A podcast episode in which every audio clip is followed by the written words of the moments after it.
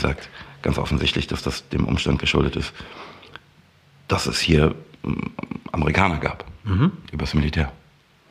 Ähm, ich glaube, das macht Frankfurt so zur ähm, Hauptstadt, Geburtsstätte von Rap in Deutschland. Ich glaube, das kann man nicht anders sehen. Also.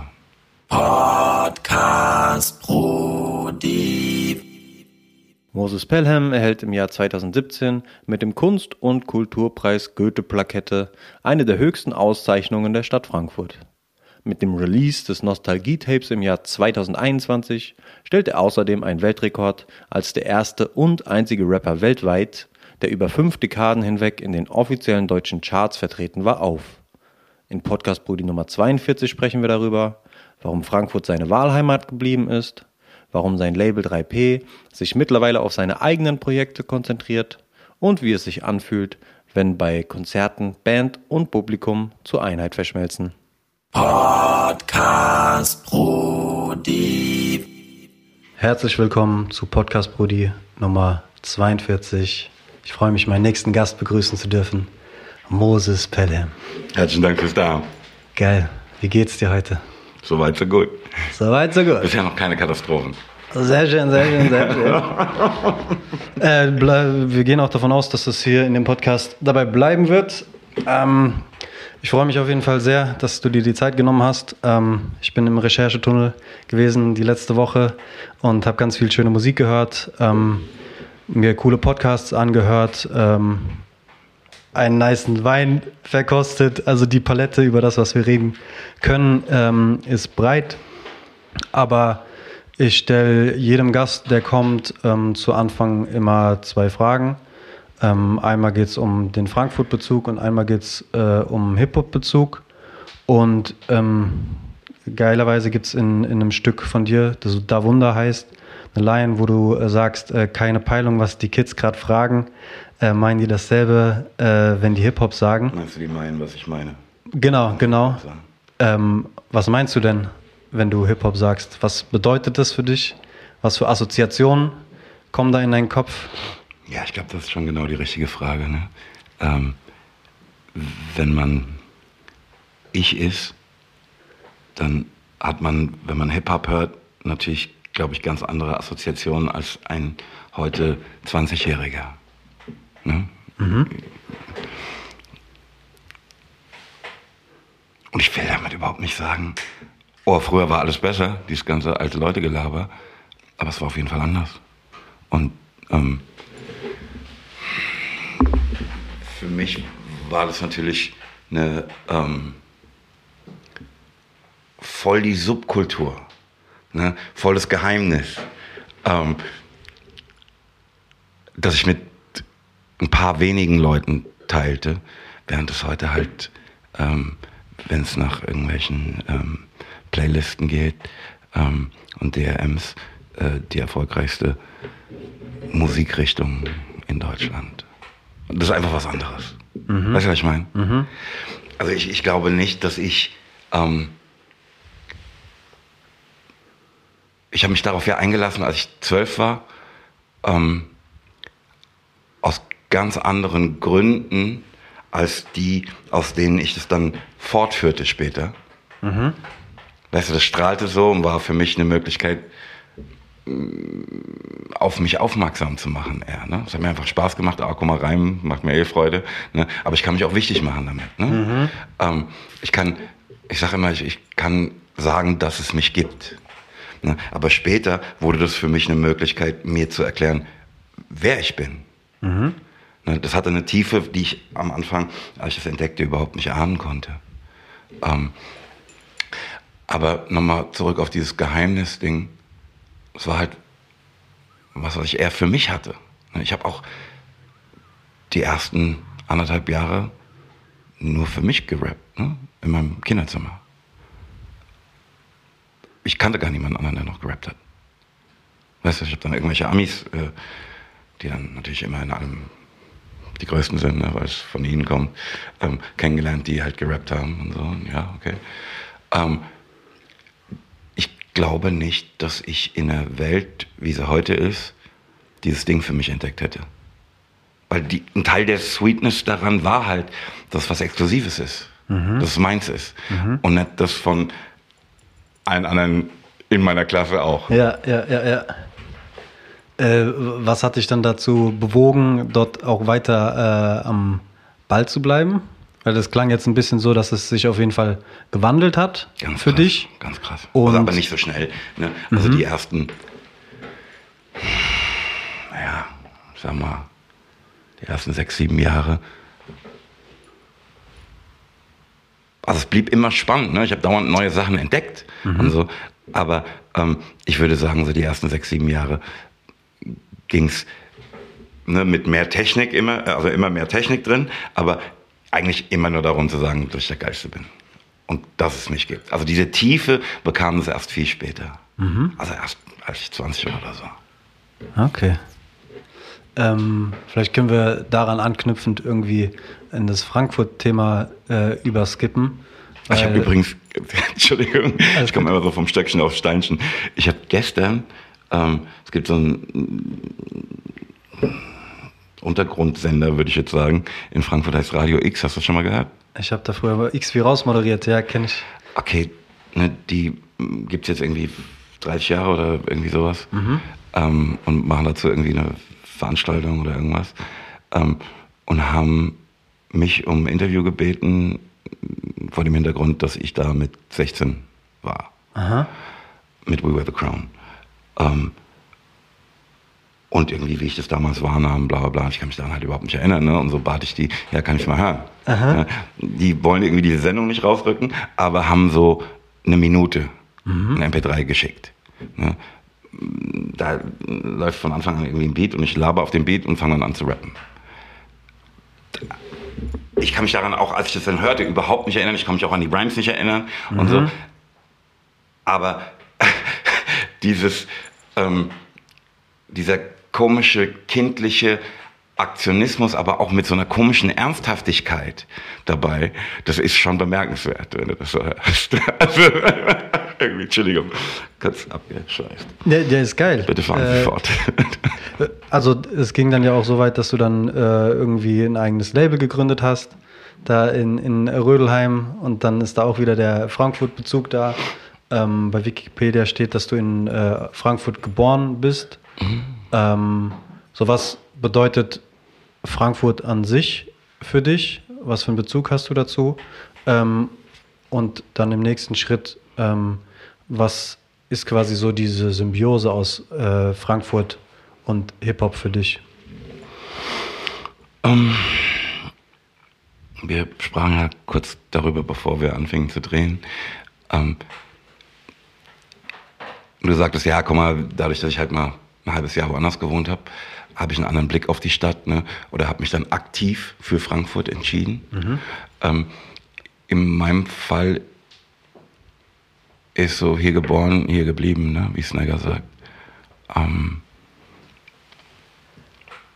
natürlich gab es so um die Jahrtausendwende rum irgendwie so, ich glaube, da gibt es niemanden, der sich nicht zwischendrin mal fragt, sollte ich nicht vielleicht nach Berlin gehen. Mhm. Ne, Weil es aus so vielen Gründen einfach äh, Sinn ergibt. Mhm. Ne? Ähm, da haben wir uns dann aktiv dagegen entschieden. Mhm. Weil Heimat und soziales Umfeld ähm, halt für uns einen höheren Wert hatte als die Vorteile, die man da hatte. Ähm, aber ansonsten habe ich also ich habe gar nicht ansonsten, ich habe einfach nie irgendwo anders gelebt und habe auch nur dieses eine Mal ernsthaft darüber nachgedacht, woanders zu leben. Klar wollte ich als Kind, ne, war New York so ne, der, die Geburtsstätte von Hip-Hop und war, schrie von überall Hip-Hop, Hip-Hop, da musste hin. Ähm, aber da gab es nie die Idee, da ernsthaft zu leben. Ne? Also mhm. gerne hingefahren, eingekauft und Eindrücke mitgenommen und so. Ähm, ich habe für mich persönlich tatsächlich auch Hip-Hop aus New York importiert. Ne? Also ich bin mit Kiss-Platten mit zwölf dahin geflogen und kam mit Rap-Platten zurück. Also, ah. also so hat New York schon für mich sehr, sehr gestrahlt in dieser Sache. Aber ähm, um auf deine Frage zu Frankfurt zurückzukommen, als ich dann, keine Ahnung, 13, 14 war, ähm, merkte ich, dass ähm, es Hip-Hop auch in Frankfurt gab. Ähm, das ist natürlich den GIs geschuldet, ne, die halt hier waren und ähm, eine gewisse Infrastruktur mitbrachten oder Platten, dafür sorgten, Skills, dass Kultur. eine geschaffen wurde. Ne? Mhm. Ähm, ich zitiere an dieser Stelle immer wieder gerne den ähm, City Music, den Laden in der Thaler, ähm, so pretty much Schmiss, in der, am Hauptbahnhof. Das heißt nicht B-Ebene, also die erste Ebene, die man runterkommt. Mhm. Ähm, also da fahren keine Züge. Da halt. Hm? Ähm, da gab es halt Importplatten und so. Später gab es dann auch Saturn Hansa und so Zeug. Ähm, wenn du dir meine Sozialisierung in, in Hip-Hop anschaust, ne, ich wäre ja nicht der, der ich bin, ohne Mixmaster Eddie Action, der ja auch als GI hierher kam und sich dann entschied zu bleiben ne, und für uns sowas wie ein Meister in Hip-Hop war, dass er uns lehrte, ein bisschen auch Sozialarbeiter, ähm, Zirkusdirektor, irgendwie all, all, all sowas, ne? aber so leuchtendes Vorbild. Also nicht ja. nur für die Leute in seiner Crew, ne? ich wurde ja dann Baruch Hashem in We Wear the Crown aufgenommen, aber auch für Leute, die nicht in We Wear the Crown waren, strahlte dieser Mann mhm. ne, und war Einfluss. Ähm, also ich glaube, das wie gesagt, ganz offensichtlich, dass das dem Umstand geschuldet ist, dass es hier ähm, Amerikaner gab, mhm. übers Militär. Ähm, ich glaube, das macht Frankfurt so zur ähm,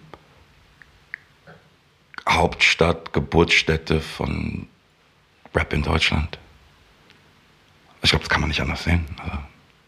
Und wir hatten ja damals, ich habe hab ja damals auch den Vergleich gehabt, ne? wir sind ja dann mit 16 wirklich, ähm, also als ich 16 war, ähm, ich war so pretty much der Jüngste in der Crew, ähm, haben wir ja deutschlandweit auch gespielt.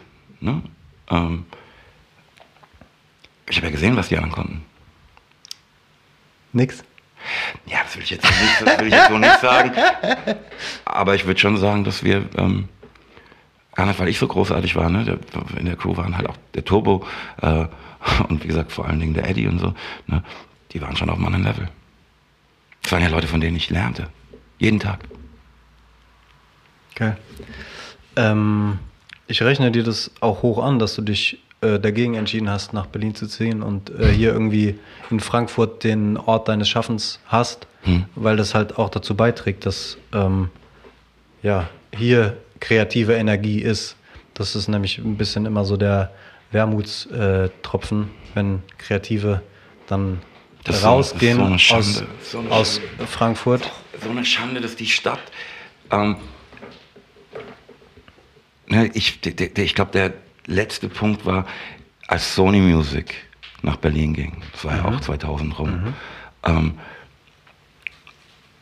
ich glaube, das war so der, das letzte Zeichen für Kreative in der Stadt zu sagen, hey, pass auf, das ist, ne, wir haben diese Kosten, ähm, die allen voran halt Mietkosten geschuldet sind. Mhm. Ne? Die wollen uns hier nicht, die wollen halt irgendwelche Banker aus England oder so hier haben und ne, komm, lass nach Berlin gehen. Ähm, das ist ne, für jemanden, der mit dieser Stadt so verbunden ist, wie ich, ne, und jetzt hier gerade die Gelegenheit hat zu sagen, guck mal, ich glaube, dass das hier entstand, ne, mhm. wovon dann auch andere Städte profitierten. Ähm, wenn, wenn ich dann irgendwie gefragt werde, ja, ähm, glaubst du, dass Frankfurt nochmal an Berlin anknüpfen kann? Ich meine, dann könnte ich kotzen im Strahl, verstehst du? Das ist aber eine Schande. Das ist eine Schande. Also, keine Ahnung, wir das sitzen. Auch ich verstehe, ich habe schon wieder Bock zu saugen. das Angebot steht, ne? Äh, das, also der, der Musee ist da, er ist kalt. Ich muss dazu sagen, es ist halt jetzt halb drei, ne? Das muss ja keiner wissen. äh, ja, aber tatsächlich, äh, ich weiß nicht, ich würde gleich auch nochmal fragen, wie das irgendwie bei dir in den Anfangstagen aussah, auch in der Klemmannstraße. Wir sind jetzt in der Nibelungenallee Und äh, tatsächlich bist du auch gerade gleichzeitig in meinem Schlafzimmer, in meinem Wohnzimmer, in meinem Office, in meinem Studio. Headquarter kann man sagen. Mäßig. Die, Schaltzentrale. äh, und ja, ich könnte, mir das, ich könnte mir das nicht leisten, jetzt noch einen extra äh, Studioraum ähm, zu mieten. Also das ist ein, sicherlich einer der Faktoren. Mhm. Und äh, dann halt, dass sich eben viele Kreativschaffende dafür entscheiden, irgendwo anders hinzugehen. Und demnach ist halt auch die Infrastruktur nicht hier. Das heißt, man ist mehr oder weniger sogar gezwungen, irgendwo anders hinzugehen. Es sei denn, man dribbelt sich halt irgendwie durch die Gegend und organisiert sich. Ähm, So ist es. so ist es. Aber die, die Klemannstraße, ähm, was ich mich gefragt habe, weil du- also du du bist jetzt schon ewig am Ball und 3P und mittlerweile gibt es auch äh, den Mosee und es gibt äh, From Frankfurt with Love, du trägst gerade das eigene Merch, also das ist geschäftsmännisch auf jeden Fall auf, auf einem, auf einem äh, nicht zu vernachlässigenden Level. aber ist ja auch viel Hobby-Liebhaberei und so, ne? Weil man halt Bock drauf hat, ne? Nicht, weil es die riesen Geschäftsidee ist, so wollen wir festhalten, ne? Das, das können wir, aber wie ist das, wie ist das dann irgendwie? Äh, also hast du eigentlich schon indirekt äh, beantwortet. Das heißt, so Merch und Wein ist mehr Liebhaberei als äh, dann auch teilweise irgendwie Geschäft. Also weißt du, wie ich meine, wenn ich, wenn ich mir aber, das aber, aber 3P und alles, was ich da seit, ne, du zitierst über die Klemmerstraße, ich komme aus der Rödler Landstraße, ne? Die Straße gegenüber ist die Klemmerstraße. Ähm, seit ich da saß, ne, in, in dieser anderthalb Zimmerwohnung, die da in You Remember auch besungen wird, ähm, you remember? meinte ich müsste da dieses Schild mit Pelham Power Productions drauf an die Tür Geil, hängen. ja. Ähm, war so die Idee, komm, ich mach das, worauf ich Bock hab und werde schon irgendjemanden finden, der es auch geil findet. Aha. Also das ist einfach das. Also wenn du mich nach einem Businessplan fragen willst, ja, das war er gerade. Okay, okay. Ich mache, worauf ich Bock hab und mach's aber mit so viel Energie und so gut ich kann. Das darf auf keinen Fall wack sein, es muss geil sein, aber dann wird sich auch irgendjemand anderes finden, der dasselbe Bedürfnis hatte wie ich, nämlich dass es das gibt und ähm, wir werden uns die Kosten dafür teilen können. Weißt du, ob es jetzt eine Platte ist oder ein T-Shirt oder ein geiler Wein, wurscht. Verstehst du ein bisschen? Das heißt, dann sind es so, so eine Partnerschaften und die entweder sieht die Person etwas in dir, in der Energie und dem Elan und glaubt dann daran, oder sie sieht halt auch irgendwie das Potenzial daran, dass es andere Leute geil finden, oder es ist so eine Mischung aus, aus all dem. Naja, das sind ja Menschen, die ich oftmals gar nicht kenne. Also mittlerweile kenne ich halt ein paar Leute, die ähm, Dinge, mit denen ich mich beschäftige, in ihrem Leben haben. Ne? Aber ursprünglich äh, konnte ich ja nicht wissen, wer das sein würde. Ich hatte nur das Vertrauen, dass es jemanden geben würde, der das ebenso zu schätzen weiß wie ich. Der muss ja nicht genauso zu schätzen wissen wie ich, aber muss darin was erkennen. Das, ne, ich bin großer Rick Rubin-Fan. Der hatte, ich folge ihm auch auf Insta, ähm, hat neulich irgendwie, der hat immer ganz geile Beschreibungen von Kunst, wie ich finde. Ähm, und verglich das neulich mit so einem AA-Meeting. Ne? Das ist für den, der erzählt, befreiend, aber auch für die, die gerade drumrum sitzen und zuhören, befreiend, dass da jemand ist und so offen redet. Anonymer Alkoholiker. Ey, okay. Mhm. Ja, und, und so verstehe ich es auch in meiner Kunst. Ne? Ich mache das ja nicht als Dienstleistung für dich, ne? sondern ich beschreibe ja mein Leben. Das, was raus muss. Ne? Aber ohne dass es von mir als Dienstleistung intendiert ist, bin ich davon überzeugt, dass für die Menschen, die diese Kunst in ihrem Leben haben, darin natürlich eine Dienstleistung besteht. Nämlich, da hat jemand gerade beschrieben, was ich empfinde. Also ein bisschen diese Killing Me Softly Situation. Woher kann der so viel über mich wissen? Oder ich weiß es nicht über dich, ich weiß es über mich. Ähm, aber das ist möglicherweise eine Parallele, die wir haben. Geil. Und das verbindet dann. Äh, ich finde äh, nichtsdestotrotz, dass halt wahrscheinlich eben, weil das so aus deiner Leidenschaft herauskommt, äh, dass dann die Sachen doch miteinander verknüpft sind. Also da ist immer irgendwie der Wertekern Moses drinne, sag ich mal, in, in all dem, was du machst. Und ähm, Ich kann mir das ja auch gar nicht leisten, was zu machen, was scheiße ist. Ne? Also ne, zu mir kommen ja auch Leute, oh, wollen wir nicht das verkaufen, bla bla und äh, von Frankfurt with Love draufschreiben oder Moses Pelham draufschreiben. Ich kann das nicht. Das muss, wenn ich das wack finde, dann gibt es das bei uns nicht. Das, ich bürg dafür mit meinem Namen, mit meinem Ja. Leben. Ich, ich will nicht dahin, dass du sagst, pass auf, der Bruder hat mir Dreck angedreht. Weißt du, was ich meine? Ja, das geht nicht. Das lässt sich nicht vereinbaren. Das heißt, es muss einen Qualitätsanspruch haben, es Voll. muss aus einer Leidenschaft herauskommen. Voll, ne? Pass auf, die, hier, guck mal, die T-Shirts, die gibt's drei Euro billiger. Ja, aber hast du es mal angefasst, wie sich das anfühlt? Nein. Mhm. Hast du schon mal gewaschen? Das geht nicht. Nein. Ja, ja. So. Safe. Ähm, so bei, in, dem, in dem Interview, also ich habe mir in der Vorbereitung unter anderem das äh, Mammut-Interview mit äh, Falk und äh, Nico ähm, angeguckt. Und ähm, da hast du auch immer wieder irgendwie von Vergänglichkeit äh, und Sterblichkeit äh, geredet und dass das eben dem Leben einen, einen großen Wert gibt, weil man dann halt realisiert, so ey, die Zeit hier ist kostbar, so lass mal irgendwas Cooles damit machen. Ähm, und ich habe mich gefragt, was das dann bedeutet in Bezug auf 3P, weil mir ist das Label so voll wichtig und ich finde es geil, dass es existiert und ich wünsche mir, dass das noch ewig weiter existiert und coole Sachen macht. Ähm, hast du schon mal darüber nachgedacht, äh, ob es, äh, also jetzt stelle ich mir das gerade so vor, dass du die One and Only Driving Force von 3P bist. Vielleicht liege ich da schon falsch, ähm, aber könntest du dir vorstellen, den Staffelstab weiterzugeben oder wie, wie, wie, wie denkst du an 3P oder über 3P ähm, in zum Beispiel 20, 30 Jahren? Wenn ich mal so weit. Aber das interessiert mich wirklich, so, weil das halt auch äh, mit, mit so der, der, mit der Leidenschaft und der Energie irgendwie zusammenhängt, die du äh, mitbringst, weil es damit zusammenhängt, dass das Leben eben vergänglich ist und es damit zusammenhängt, dass das eben eine wichtige Kulturinstanz ist hier in Frankfurt. Ich würde gerne damit anfangen zu sagen, dass ich natürlich nicht die einzige Kraft bei 3P bin. Ne, da gibt es andere Leute, die das möglich machen, ohne die das auch überhaupt nicht ginge. Ne? Ähm, aber natürlich bin ich eine treibende Kraft da. Ähm, ich halte es für relativ offensichtlich, dass 3P sich dauernd wandelt, ne, mit den Erkenntnissen, die man so gewinnt. Ne? Und ähm, ich glaube, wir haben den einen oder anderen Fehler mehrmals gemacht, aber müssen wir ihn jetzt für immer machen? Kann man sich ja auch fragen. Ähm, von daher halte ich es auch vernünftig, dass 3P sich wandelt. Ähm, ich glaube, ein ganz entscheidender Unterschied von 3P zu irgendwelchen anderen Labels ist, dass ähm, es eigentlich unveräußerbar ist. Ähm, Natürlich gab es auch Phasen, in denen ähm, mir Konzerne Angebote machten. Das ist für mich undenkbar. Also ich krieg meinen Kopf gar nicht um die Idee herum. Weißt du, also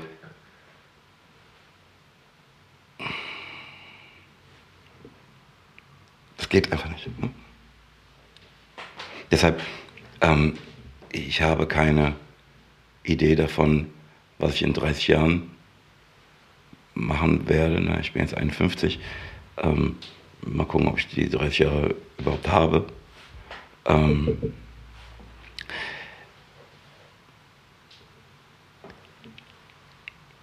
ich habe da keine Vorstellung davon, was 3P dann macht, weil für mich ist 3P so ein bisschen ähm, ne, die Gesellschaft für die Abenteuer von Moses Pelham. Ähm, und natürlich, weißt du, das hat ja auch schon vielen anderen Menschen die Möglichkeit gegeben zu tun, was sie für richtig hielten und so. Ähm, oder das ist schon so ein gemeinsames Ding, aber es muss halt auch für beide Seiten passen. Ähm, ich sag logisch, dass es auch schon Momente gab, in denen ich mich fragte, ist das eigentlich das, was ich da im Sinn hatte? Äh, ist das noch vereinbar und so weiter und so fort, wie es halt ist im Leben. Ähm, aber, aber ich kann mir tatsächlich im Moment nicht vorstellen, dass das irgendwie von jemand anderem geführt wird.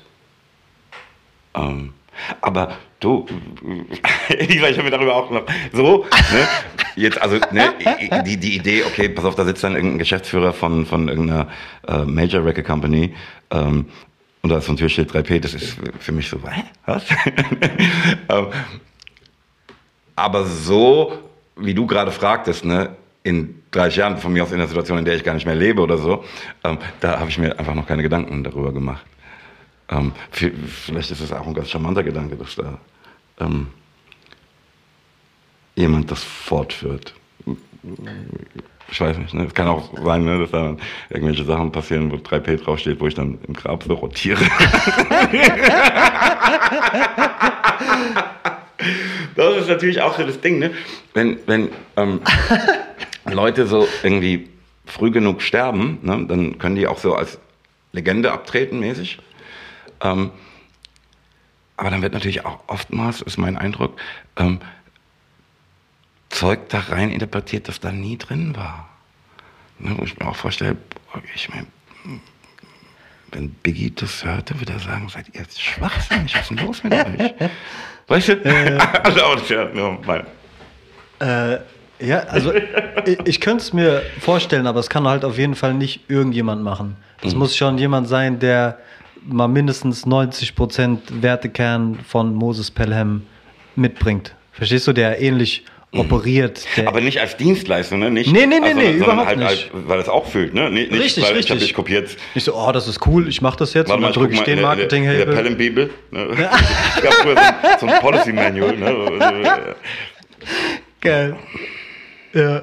Nee, aber ähm, wenn du sagst, du machst das nicht alleine, also es gab ja auch verschiedene äh, Phasen von 3P. Ich habe die so ganz, ganz grob für mich äh, runtergebrochen, ähm, weil äh, das sind schon einige Jährchen, mhm. die es diese äh, Firma gibt. Und dann habe ich äh, für mich einfach mal, also die sind nicht scharf definiert. Das sind einfach Arbeitstitel und das sind halt drei Blöcke, um das irgendwie irgendwie ein bisschen besprechbar zu machen. Aber nagel mich jetzt nicht fest auf die Überschriften und auf die äh, Jahreszahlen. Also ich bin gespannt.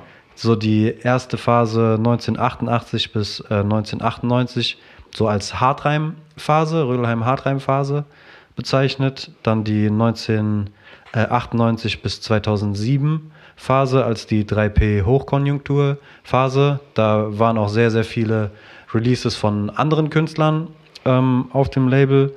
Und äh, die 2009 bis 2022 Phase habe ich die Moses Fokus Phase äh, genannt. Ähm, und ähm, ich weiß, oder in, in, in, den Medienberichten stand, dass es ähm, 2007 so einen Cut gab und das Label geschrumpft ist. Ähm, kannst du uns vielleicht anhand dieser Phasen so ein bisschen mitnehmen in die Entwicklung? Das wäre ein Ansatz, dass wir es in der, von der Richtung aufrollen. Mhm. Oder der andere Ansatz wäre, dass wir äh, gucken, wie sieht das Team denn gerade jetzt aus? Also was sind jetzt, jetzt gerade so die ähm, Leute, die dort ähm, auch mitwirken? Ähm, ja, ich glaube, das, das ähm, kriegen wir schon kombiniert. ähm, ist ja logisch, ne? 3P begann als Emanzipationswunsch des Künstlers Moses Pelham. Ne, ich hatte da so eine Kompromissplatte gemacht, ähm, die so ein, ich glaube, die Leute, die die machten, dachten, sie machen eine Eurodance-Platte, ähm, bevor es den Namen Eurodance gab. Ne? Und ich dachte, ich mache eine Rap-Platte. Und da haben wir so ein bisschen nebeneinander her an dieser Platte gearbeitet. Ich habe mich auch nicht richtig gekümmert und hatte am Ende eine Platte, mit der ich unfassbar unglücklich war. Ne, bei der ich das Cover erst sah, als sie im Laden stand. Wow. Ja. Und ich glaube, das ist eigentlich immer so die Geschichte, die ganz schön ist zu erklären, wie ich zu dem Control Freak wurde, der ich dann war. ich muss alles, muss mir das genau angucken. Alles muss man selber machen. So. Einmal ja, mit voll, Profis. Voll, voll. Ganz einfach. Ganz einfach. Ne? Und ähm, so entstand halt die Idee zusammen, pass auf, ich mache das alles selbst. Mhm. Ja, wie? Weiß ich noch nicht, aber ich. Das machen wir schon. Ja, voll. Ne? Also wirklich halt mit ne, was kannst du? So, ich habe als Grundschüler so eine Geschichte erzählt bekommen ähm, von einer Freundin meiner Eltern, ähm, die sich Steinsuppe nannte. Mhm. So ein Dorf von Leuten, die hungern, ähm, also Hunger leiden. Und dann kommt so ein Typ und sagt, ja, ich, ich kann aus Steinsuppe machen. Hat einen großen Topf, ja, einen großen Topf habe ich, ne, bla bla. Dann packt er da einen Stein aus, wirft den rein, ja, ich brauche halt Wasser. Ja, Wasser habe ich, bla bla. Und dann fängt es an zu kochen, bla bla, ne, rührt, macht, tut. Sag, ja, ist bald fertig. Wäre natürlich noch besser, wenn wir ein bisschen Zwiebeln hätten. Deine, ja, Zwiebeln habe ich. Und so geht's halt weiter, kann man sich ja vorstellen, ne, bis da halt tatsächlich eine Suppe entsteht. Und ähm, ein bisschen so war halt auch 3P für mich. Ne? Ach, du kannst Grafik machen. Krass, komm. und so weiter und so fort halt. Ne? Ähm, ich hatte das Glück, ähm, immer wieder Menschen zu treffen, die das, was ich machte, geil fanden, ihren Teil dazu beitragen wollten und so weiter und so fort. Und so wuchs das Ganze. Ne? Ähm, nachdem irgendwie ähm, wir so gegen allen Widerstand ähm, Röder im Hartrein-Projekt durchgebracht hatten, war das so ein ne, bisschen dieser berühmte äh, Junge mit dem Schlüssel zum Süßigkeitenladen. Ja, dass man sagt, pass auf, was du machst doch auch geil, komm. Kommt, kommt alle mit. Ja. Blinder die Süßigkeiten. Und das wuchs dann so bis zu so einem Moment, an dem mir das selbst ein bisschen unheimlich war, was da alles unter dem Logo entstand. Mhm. Ne? Ähm, ne, da sind natürlich schlagen auch ein bisschen so zwei Herzen in deiner Brust. Ähm, erstmal war die Idee von 3P natürlich auch Menschen Freiheit zu geben, das zu tun, was sie für richtig halten. Ähm, aber weißt ja, wie das ist mit Freiheit. Ne? Die Freiheit endet irgendwie da. Das eine endet irgendwie da, wo sie die des anderen beschränkt. Das heißt, wenn ich dann gezwungen bin, Sachen zu arbeiten, die ich gar nicht arbeiten will, nur damit du deine Freiheit hast, dann ist halt auch doof. Ähm, irgendwie habe ich auch das Gefühl gehabt, da so in so einer Spirale zu sein, ähm, dauernd irgendwie mit nur anderen Menschen dieselbe Erfahrung machen zu müssen. Hm, ja, ich das wiederholt. Aus, ja, ich kaufe dich aus deinem Leben raus, ähm, dass du mehr arbeiten musst, dich auf die Kunst konzentrieren kannst und so nach anderthalb Jahren kannst du dich nicht mehr an das erinnern, was wir eigentlich abgemacht hatten. Ähm, mhm. Und fängst an, mir auf den Keks zu gehen. Ah. Und da sind wir dann bei diesem 2007-Ding. Ich habe da kurz aufeinander ähm, so ein paar Erfahrungen gemacht, ne, dass es mir halt wirklich ganz krass vor Augen war. Pass auf, ich bin unglücklich damit, dieser Tätigkeit so nachzugehen. Ne? Und ich bin da ja auch reingerutscht. Ich wollte doch nicht irgendwie ähm, andere Leute produzieren. Mhm. Ne? Sondern ich wollte, ich wollte, das, das Ganze gibt es nur, weil ich rappen wollte und keine Playbacks hatte, die so waren, wie ich so wollte. Nur deshalb habe ich angefangen zu produzieren. Ne? Ich bin dann da reingerutscht, das auch für andere zu machen und so. Aber das, okay, der Lebensberechtigungsschein von Moses Pelham ähm, basiert auf dem Umstand, dass er auch andere Leute produziert. So haben wir eigentlich nicht gewettet. Mhm. Das ist ja irgendwie plötzlich reingeschrieben mhm. worden. Ähm, und ja, das muss so 2007 gewesen sein, 2007, 2008. Ich dann wirklich halt auch ähm, in ganz kurzen Abständen mit mehreren Menschen ähm, so Auflösungsgespräche führte. Und darin war für mich eine unglaubliche Befreiung. Und die haben auch echt dumm geguckt, ne? weil die dachten ja, die haben eine Fernbedienung für mich. So, der hat jetzt schon so viel investiert in die Sache, der muss jetzt meinen Scheiß mitmachen. Mhm. Schwanzmusser. Nee. Das war wirklich, also, ne? Also da gab es auch Leute um mich rum, die dachten, okay, das ist jetzt auch kühn. ähm, aber ich war so unglücklich, dass ich gar nicht anders konnte. Mhm. Halte es nach wie vor für absolut richtig. Ähm, und da ähm, rückten wir das, was der ursprüngliche Unternehmenszweck war, nämlich wie gesagt eine Gesellschaft für die Abenteuer von Moses Pelham zu sein, wieder in den Mittelpunkt.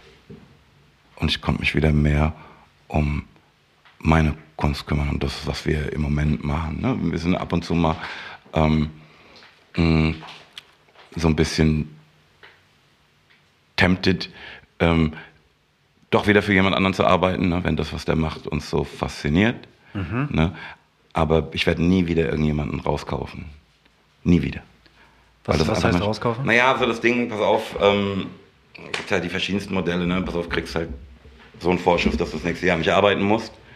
Dass du dich ganz auf das konzentrieren Aha. kannst, kann man auch so machen, dass er dir monatlich ausgezahlt wird, ne? dass du einfach deine Grundkosten gedeckt hast und so ein Scheiß. Mhm. Das mache ich nicht mehr. Ich, ich, ich glaube, es ist besser, wenn du, wie ich, in der Situation bist. Pass auf, wir müssen halt irgendwie den Kopf über Wasser halten. Ähm, na, ich, das, war so ein bisschen von der Idee geprägt. Ähm, ja, du belass dich doch nicht mit dem anderen Scheiß. Ich will, dass du dich auf deine Kunst konzentrieren kannst. Ja.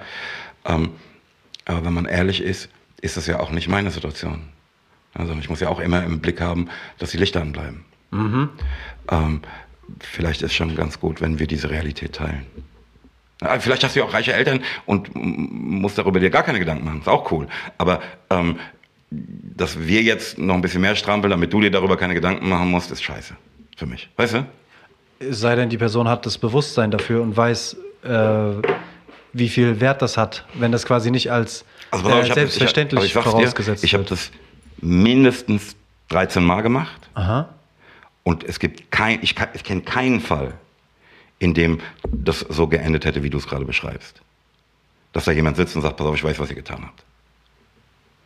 Äh, ich habe sogar noch einen Sch- Schritt früher gedacht, dass Leute überhaupt, wenn sie sich auf sowas einlassen, äh, wissen, was sie da für ein Geschenk bekommen. Aber wenn du den Hustle quasi nicht hast, woher sollst du dann wissen, wie er ist und wie sich das anfühlt und was da alles dazugehört? Und vielleicht ist das auch äh, ein, ja in, in gewissen Teilen irgendwie ein notwendiger äh, Schritt für einen Reifeprozess von einem Künstler, von einer Künstlerin, weiß ich nicht. Also, dass man jemanden auch einer Erfahrung, Erfahrung beraubt, ne? so wie ein 18-Jähriger, der von seinen Eltern ein Porsche geschenkt bekommt, der wird nie erfahren, wie es ist, sich selbst einzukaufen. So? Mäßig. Ja, und, und dass man halt äh, viele Sachen auch erst dann irgendwie wirklich lernt und verinnerlicht, wenn man sie gemacht hat. Mhm. Also natürlich kann ich mir ein schlaues Buch durchlesen und irgendwie 10 Practical Habits, How to Change Your Life und Stuff. Äh, aber das heißt ja nicht, dass ich das dann direkt äh, verinnerlicht habe und wertschätzen kann und weiß, was damit gemeint ist. Das passiert erst dann, wenn es irgendwie zur, zur Anwendung kommt. Ja, andererseits muss ich halt sagen, dass der Witz an 3P natürlich auch war, pass auf, hier muss nicht jeder alles machen. Sondern das ist ja der Witz an der Sache, dass wir zusammenkommen. Du konzentrierst dich darauf, du konzentrierst dich darauf und am Ende haben wir was, ein Boot, was fährt. Weißt du? Also, Safe. dass jeder da dasselbe, mm, kannst du ja auch nicht. Ja, da sind die Realitäten auch halt unterschiedlich. Und dann haben andere Leute andere Stärken, andere Schwächen. Aber wenn wir jetzt irgendwie das 3P-Boot äh, angucken, Mhm. von wem wird es äh, gefahren? Und wer ist da am Mast? Und wer ist am Steuer? Wer ist im Maschinenraum? Ähm, Ach, das ändert sich natürlich auch. Ne? Ähm, es gibt genau noch zwei Leute, die mm, vor 20 Jahren dabei waren und heute es noch sind. Ne? Ähm, und das hat schon auch noch so ein bisschen, nicht mehr so, wie es mal war, aber es hat immer noch eine gewisse Jugendzentrumkultur. Ähm, was ich damit meine, ist, dass da auch ein gewisser Platz ist für dich zu wachsen, ne? dass du sagst, ähm, du, ich würde aber jetzt gerne das machen. Probier. Geil. Ja, und und äh, ne, das ist eine Initialidee für was auch immer von jedem kommen kann, wenn sie gut ist. Weißt du? Ähm, ja. Aber wie gesagt, seitdem machen wir hauptsächlich die Sachen, die ähm, ich in meinem Leben brauche. äh, was sind so die Felder, wo du dir ähm, explizit dann Unterstützung wünschst? Weil du machst ja sehr viel von der Palette. Also, ähm, keine Ahnung, in der Produktion bist du drinne, im, im Schreiben bist du drinne, ähm, Lalilu. Aber was sind so die anderen äh, äh, Elemente, ähm, wo du quasi unterstützt wirst? Boah, um recht dann bei, zum allem- Beispiel. bei allem Möglichen. Wirklich. Also, ne? Also, jetzt, äh, ich äh, mach nicht irgendwelche Grafiken, ne? Ich wünsche mir irgendwas, ich hätte es gerne, bla bla, und dann kriege ich Sachen gezeigt und dann ich, ja, nee, ich will aber das, das und das und das und so, ne? Ich, da muss man schon auch mal jemand anderen ranlassen, Ja. weißt du? Ähm, und habe halt das Glück, dass ich da mittlerweile ähm, über die vielen Jahre ähm, Leute, die mittlerweile auch zum Teil Freunde geworden sind, habe, die auch wissen, was ich meine. Ne? Du sprachst vorhin von der Katja, die schon mal hier im, im ähm, Podcast war. Ähm, ich drehe mit der seit 2001 Videos. Die weiß, was ich meine. Ja, ist- ja, ja. Die, die, pass auf, das ist, komm mir nicht mit dieser Scheiße, brauche ich zu dir gar nicht sagen. Die weiß, wenn ich Angst bekomme. Also, ne, ich sag, pass auf, ich fürchte, dass ich da auf eine Art und Weise dargestellt werde, wie ich mich nicht sehen will. Das wird niemals passieren. Das fühlt die manchmal, bevor ich es fühle. Ah, geil. Weißt du? Also da musst du auch nicht immer bei Adam und Eva anfangen, ähm, sondern wir haben da eine Basis über die, die vergangenen 20 Jahre geschaffen, auf, äh, ne, also wenn wir uns über ein neues Video unterhalten. Weißt du, was ich meine? Ja, dann fangt ihr nicht bei Null an, sondern ihr habt schon so die, die Basics, Also die man hat auch eine Fundamentals. Sprache, die, ne, oftmals hat man ja, ne, also gerade bei Videos, das, was auch früher nochmal so ein anderes Thema war, weil es der größte Kostenfaktor war. Mhm. Ne? Also das heißt, du konntest gar nicht zurück, ne, wenn du da irgendwie 150.000 Mark auf den Tisch gelegt hattest. Ja, ich habe nicht nochmal 150, um, um es neu zu drehen. Ne? Also das heißt, wir müssen jetzt mit dem Video arbeiten, wo dir die Rosen rauswachsen. Oder? so, um mal ein, in die, wirklich äh, den Finger in die Wunde zu legen.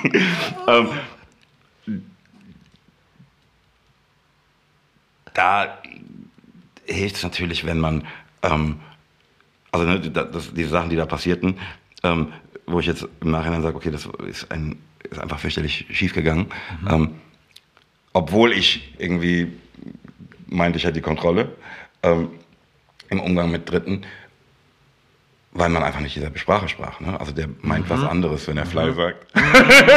Bruder, das ist nicht Fly. Okay, okay, okay, okay, okay. Ähm, und ich glaube, ich profitiere heute davon, dass ähm, ich mit Menschen arbeite, die dieselbe Sprache sprechen wie ich. Also die auch dasselbe Bild oder ein ähnliches Bild hatten. Dasselbe hat man ja nie. Ja. Ne? Aber ein ähnliches Bild haben, wenn ein bestimmtes Wort fällt. Ja, so. der Weg, dass man sich auf ein Ding an einigt, ist nicht mehr 100 Meter, sondern sind nur noch 5 oder 10. Mhm. Also ja, safe, safe, safe.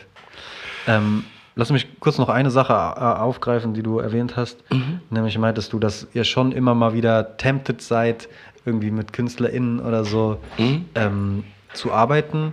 Ja, Ähm, wenn du siehst, pass auf, Bruder, das, was du machst, ist echt geil. Die fehlt eigentlich nur das und das. Ich glaube, das kann ich ran schaffen. Aha. Und so, doch klar. Ähm, gibt es zurzeit äh, Künstler, die bei 3P unter Vertrag sind? Oder ähm, gibt es da irgendwas in, in Aussicht? Oder gibt es irgendwelche äh, Leute, die du gerade auf dem Schirm hast, wo du genau dieses Gefühl hast?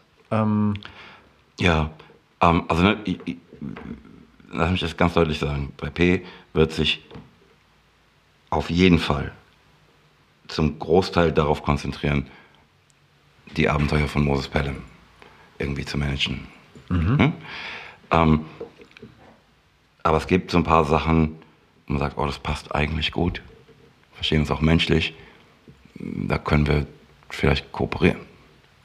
Ja, wie gesagt, dieses Ding, pass auf, ich kaufe dich raus, hier ist ein 3P-T-Shirt, bist jetzt im Verein. Das ist für mich ein gescheitertes, ein so oft gescheitertes Experiment, dass ich es nicht nochmal machen würde. Ähm, aber hier, wir verstehen uns gut, du bist ein guter Mann, bist eine gute Frau. Ähm, ich fühle das, was du machst und wir können auf Augenhöhe miteinander kooperieren. Das kann ich bringen, das kannst du bringen. Guck mal, jetzt ist schon viel besser als vorher.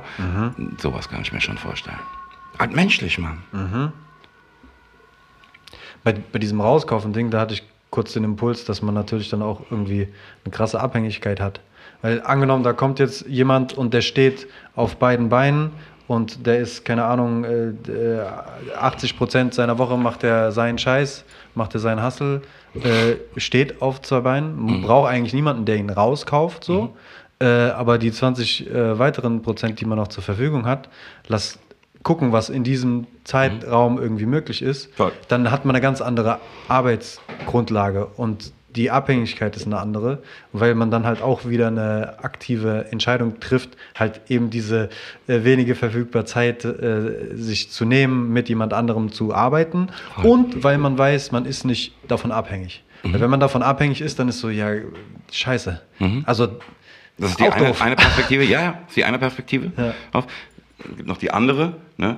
ähm, dass du sagst, du, guck mal, dadurch, dass wir jetzt dich rausgekauft haben, muss da auch irgendwie was Verwertbares rauskommen. Mhm, Was ja auch ein ekelhafter Druck ist. True. Also wie gesagt, das ist einfach ein Experiment, das gescheitert ist. Feierabend. Schon, ne? Pass auf, dafür sind wir ja hier.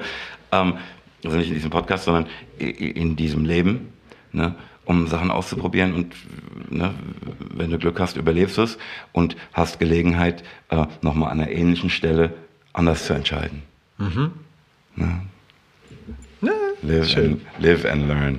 Nice. Und, äh, Äh, lass uns nochmal einen äh, Sprung zurück machen in die Zeit, ähm, weil ich mich gefragt habe, äh, wie das dann eigentlich in der Realität aussah mit der anderthalb Zimmerwohnung und dem äh, Klingelschild äh, unten dran. Ähm, äh, standst du da mit beiden Beinen im, im Leben? Hattest du irgendwelche Jobs, die dich über Wasser gehalten haben? Ha- Wie äh, hast du eine Ausbildung gemacht? Also wie, also wie, wie ist quasi, da muss ja irgendwann eine Übergangsphase äh, gewesen sein von, okay, da kommt so viel Geld rein und da kommt äh, konstant Geld rein, okay, anscheinend kann ich darauf setzen und das funktioniert.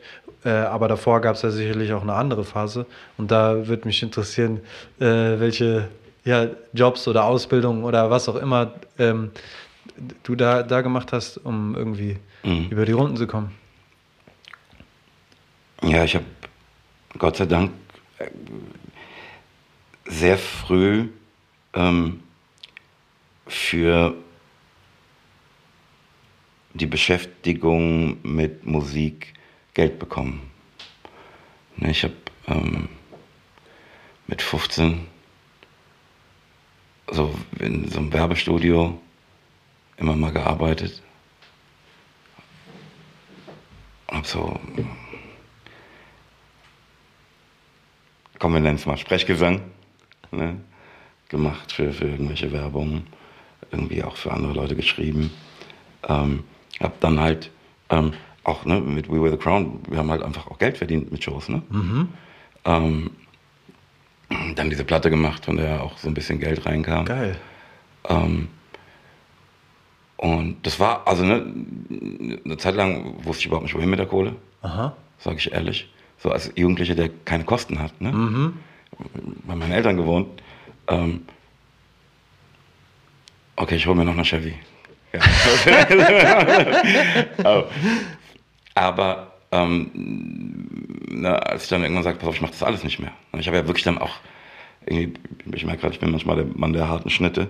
Ähm, ich mache das nicht mehr. Das fuckt mich ab. Das zieht mich runter. Ich turn mich ab. Ich mache es nicht mehr. Ähm, ging natürlich dann irgendwann auch das Geld zur Neige, muss man sagen. Ne? Da war das dann auch ein Struggle und Hustle. Mal hier für den schreiben, bisschen was nehmen und so weiter und so fort. Mich damit über Wasser halten. Ähm, und eigentlich, das, ne, wenn man das so erzählt, ja, und dann hat er gesagt, schenken Sie das Schild auf und so, das war's. Und dann haben die eine Platte gemacht, die sich 100.000 Mal verkaufte. Die Wahrheit ist, da sind halt einfach vier Jahre dazwischen. Ne? Und vier Jahre für jemanden, der gerade irgendwie Anfang 20 ist, sind halt auch echt eine scheiß lange Zeit, in der dann auch irgendwelche Leute anfangen zu mucken.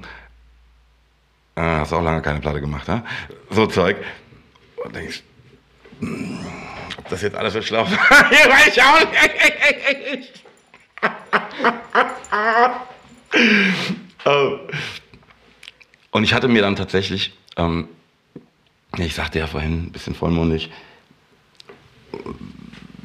dass die ganze Idee so ein bisschen darauf basiert zu sagen, pass auf, ich mache was, was mich so sehr fasziniert, dass ich mir nicht vorstellen kann, niemanden zu finden, der sich auch irgendwie dafür begeistern kann. Ähm, nur muss man sich das auch leisten können und so weiter und so fort. Und ich hatte, ne, man tut ja immer so, als sei da direkt aus Rödelheim das eine Ding gewesen, aber das stimmt nicht. Ne? Ich habe davor eine andere Platte gemacht, die nie veröffentlicht, also die dann halt irgendwie 2000 veröffentlicht wurde, also als Zeitzeugnis, ne? Mhm. Aber das ist die Platte, die vorgemacht wurde, ne? Zwischen mhm. 1990 und, keine Ahnung, 92. Mhm. The Bastard Looking for the Light. Ne? Die mhm. einfach, ne, ich hätte die fast nach Amerika verkauft. Dann habe ich gemerkt, pass auf, die wollen mir auch nicht die Kontrolle geben. Dann habe ich wieder, nee, mach ich nicht. Und ey, da gab es halt schon, das vergisst man in dieser Geschichte so ein bisschen, gab es schon auch oftmals Momente, in denen ich mich fragte, ob das alles so vernünftig war, was ich da gemacht habe. Ne? Und so hatte ich mir dann auch für Rödelheimer Hartrein-Projekt so ein Limit gesetzt. Ne? Ähm, ich war da schon eingeschrieben für Rechtswissenschaft. Ah. Ähm, und Gott sei Dank ähm,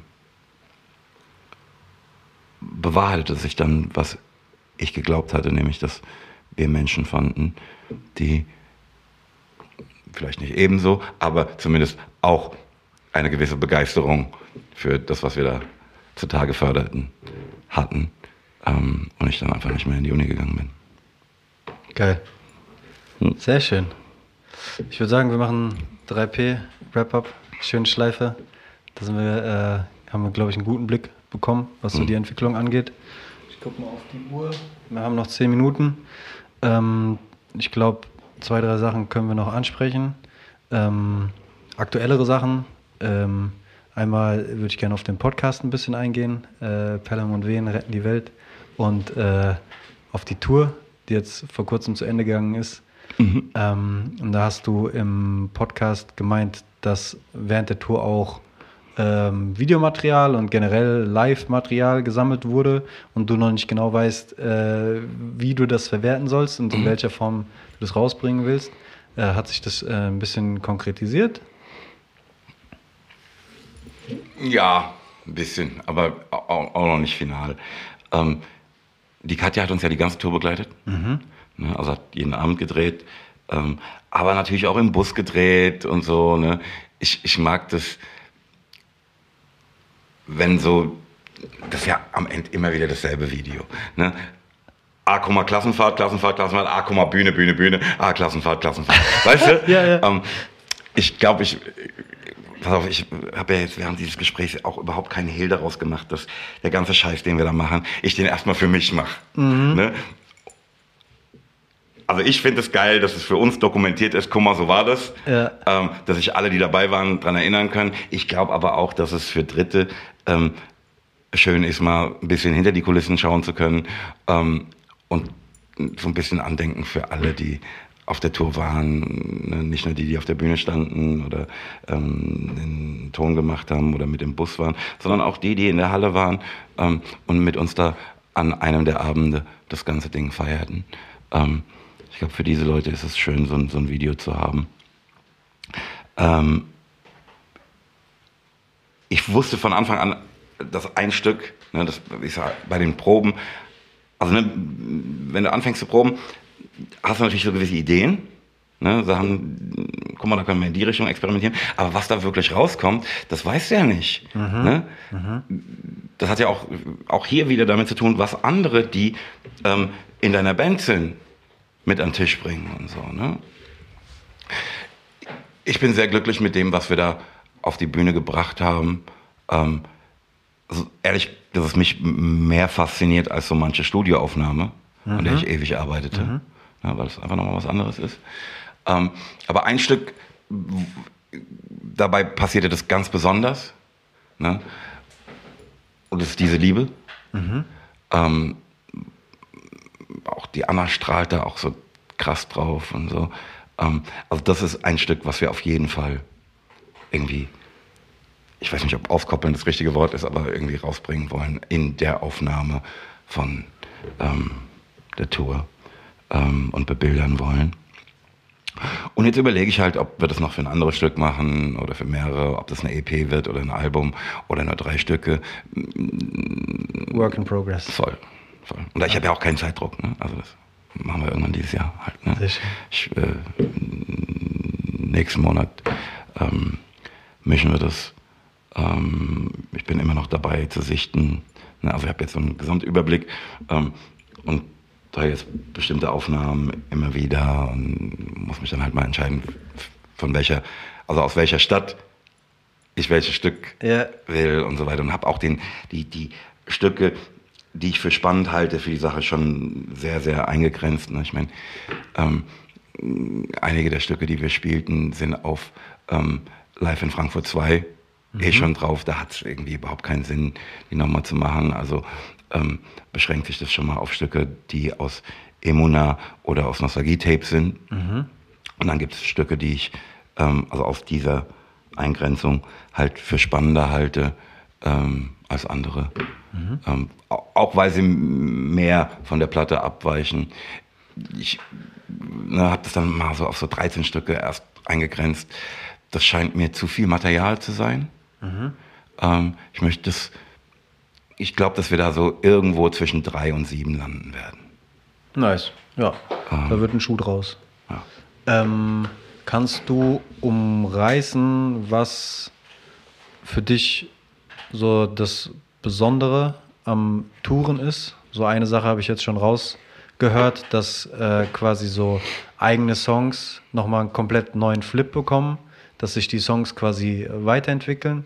Kannst du vielleicht noch ein, zwei weitere Sachen benennen, die dir so eine Tour äh, mitgeben? Ja, klar.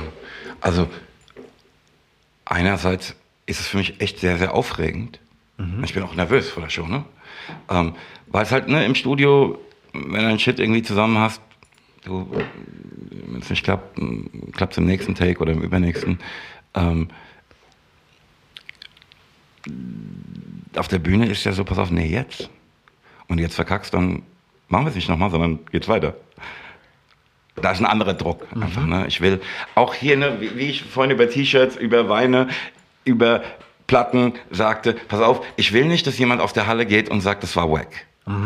Ich muss haben, dass die aus der Halle gehen und sagen, pass auf, Alter, das war so krass. Und ihren Freunden erzählen und sagen, Digga, ich weiß nicht, wer dein liebster Rapper ist, aber äh, vielleicht soll er sich das mal anschauen. So. Ja.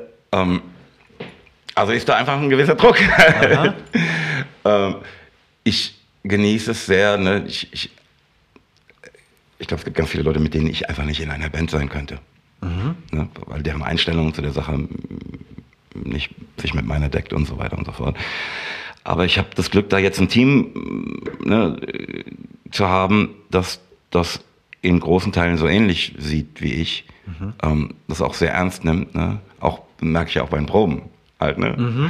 Ähm, dass man auch aufs Gefühl hat, voranzukommen. Ähm, also mit denen sich dann hinzustellen und sagen, so jetzt versucht jeder sein Bestes abzurufen, ähm, wenn Gott uns beisteht. Das ist schon eine gemeinschaftliche tolle Erfahrung.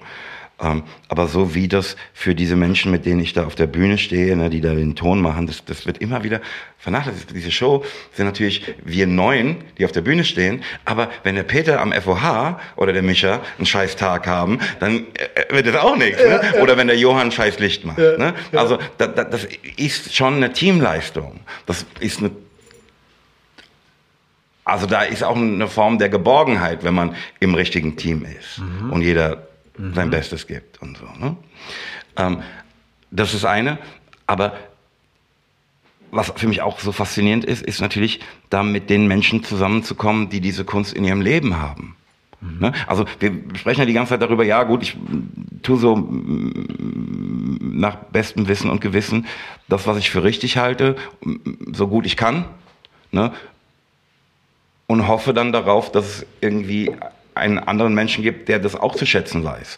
Ähm, das, das sind die Menschen, von denen wir eben geschwätzt haben, Ja. ne? die dann mal vor dir zu haben ne? und auch mit dem Empfinden, das sie dafür haben, ähm, mit denen das dann an diesem Abend so zu rekonstruieren, wie es nie wieder sein wird. Es passiert hier und jetzt. Ne? Deshalb halte ich es auch für völlig abwegig, dass du da mit deinem Telefon rummachst und versuchst es festzuhalten. Du kannst es nicht festhalten. Der einzige Weg, es festzuhalten, ist es intensiv zu erleben und in dir zu bewahren. Ähm, aber das ist natürlich auch eine wunderbare Erfahrung. Und ähm, ich, ich glaube auch in Kombination mit dem Druck, von dem ich eben sprach, Ja. dann halt danach sorgt es für so eine, wenn es funktioniert hat, ne, wenn Gott uns beistand und ähm, das passierte, worum ich bete, nämlich, dass wir unser Bestes abrufen, funktionieren ähm, und die Herzen also wir oben als Einheit funktionieren und die Herzen der Menschen vor der Bühne erreichen und dass wir dann eine große Einheit werden. Wenn das Mhm. passiert ist, bist du halt danach komplett selig. Ja, ui, ui, ui. Und das, das, also, ne, ich glaube nicht, dass die Rolling Stones wegen des Geldes ähm, mit äh, auf die 80 zugehen und noch touren. Ne, das ist natürlich was, wonach man auch süchtig werden kann. Ich hatte gestern, war ich mit einem Freund zusammen und so, ja, und wie ist jetzt ähm, nach der Tour? Ähm, also sag ich, ja, also ne, wenn ich jetzt hier in Teegut gehe, die Leute drehen nicht so durch. Geil. Geil. ja. Sehr schön.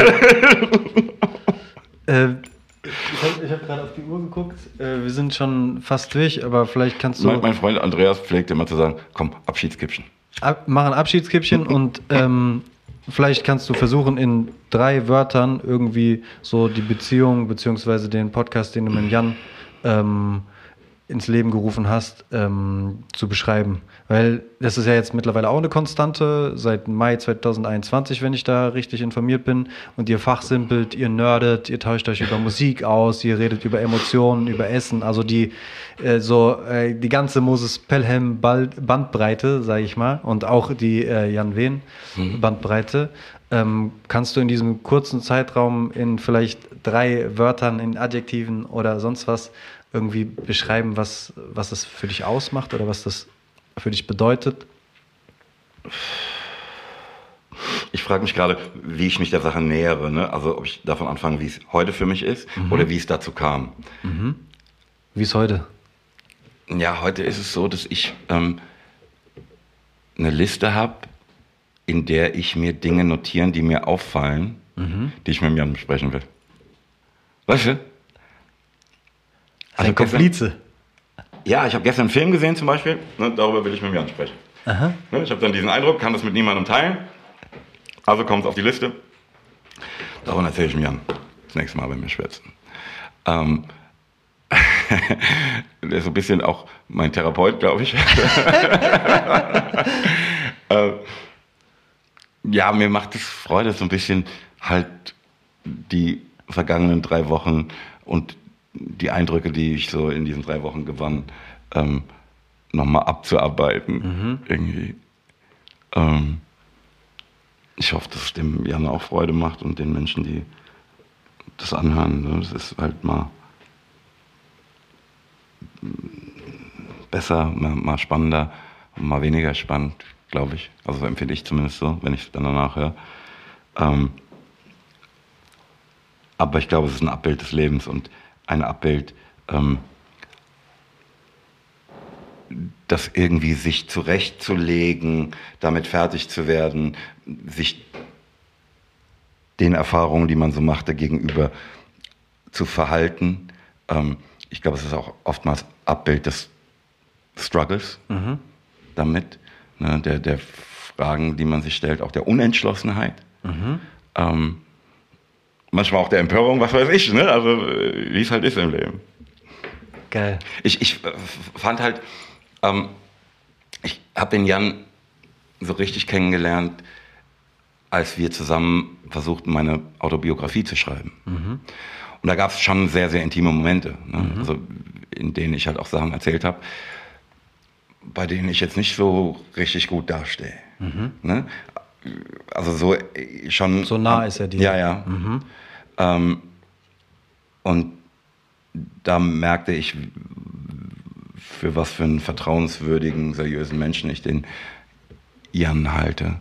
Ähm, und natürlich ne, dieses Nerdtum, von dem du eben sprachst, ähm, das verkörpert er natürlich auch so zu 100 Prozent. Ähm, auch detailfixiert und so. Ähm,